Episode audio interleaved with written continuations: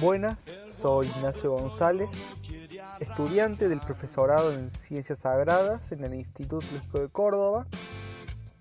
Y les quería contar que hace un año en una juntada de amigos, esta canción que estamos escuchando de fondo apareció en la lista de reproducción de Spotify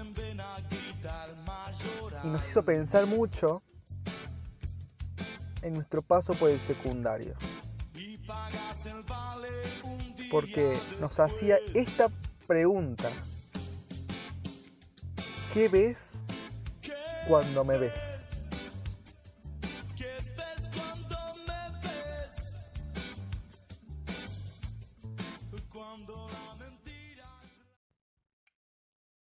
¿Qué vemos?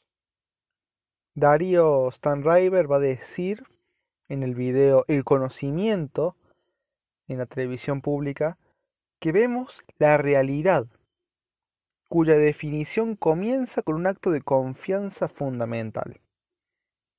Otto Maduro, en Mapas para la Fiesta, dice que aceptamos esa realidad pasivamente, acatándola como se dice que es.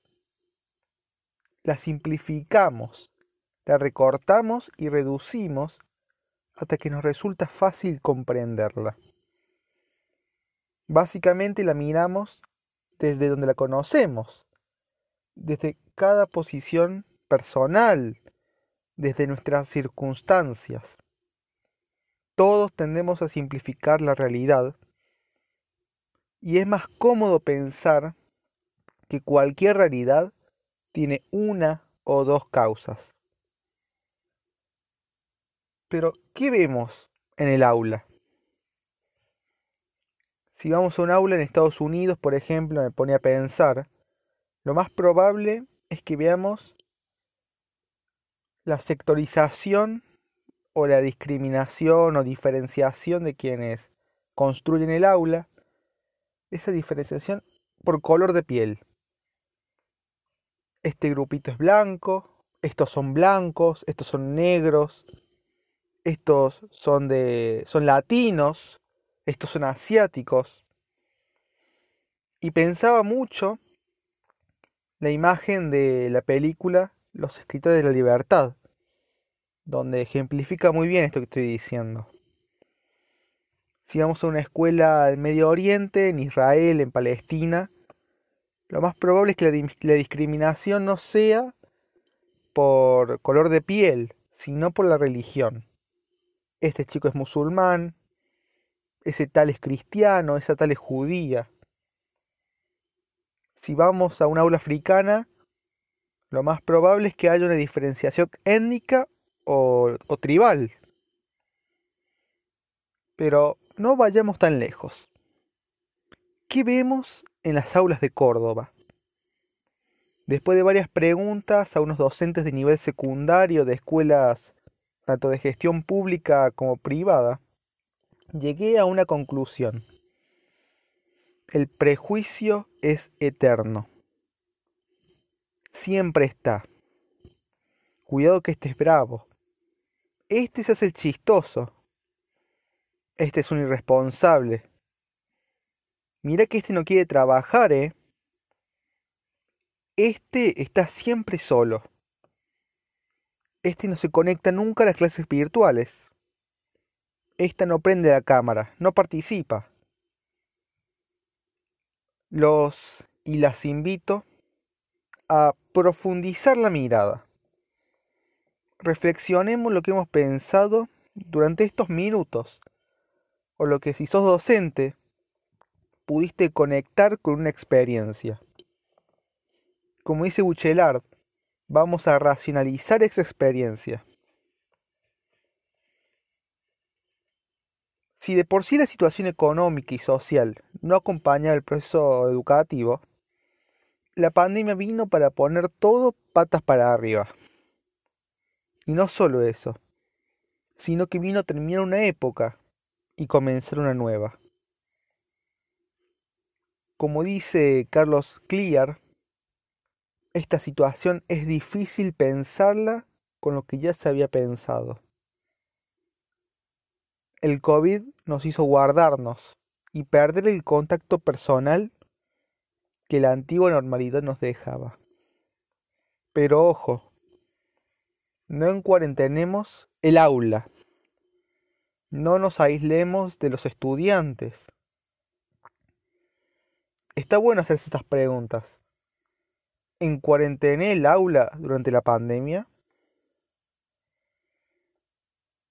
Muchas veces estamos por sentado que todos se pueden conectar a las clases, que todos pueden leer el PDF que les mandamos, que todos van a poder sentarse tranquilos a preparar el trabajo práctico, lo cual muchas veces no tiene nada que ver con la, realidad misma.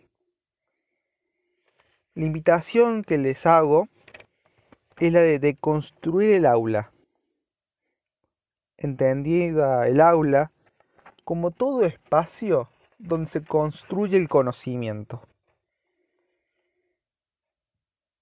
Los invito a desmontar el sentido común que dice que todos pueden hacerlo, que todos tienen la misma posibilidad, de que todos estamos bien. Ahora, para ir cerrando este podcast, quería recordar la importancia de la filosofía en la escuela. Para deconstruir es importante preguntarnos a nosotros mismos y hacerle preguntas a ese sentido común que nos dice que todo puede, todos pueden y que todos lo pueden hacer.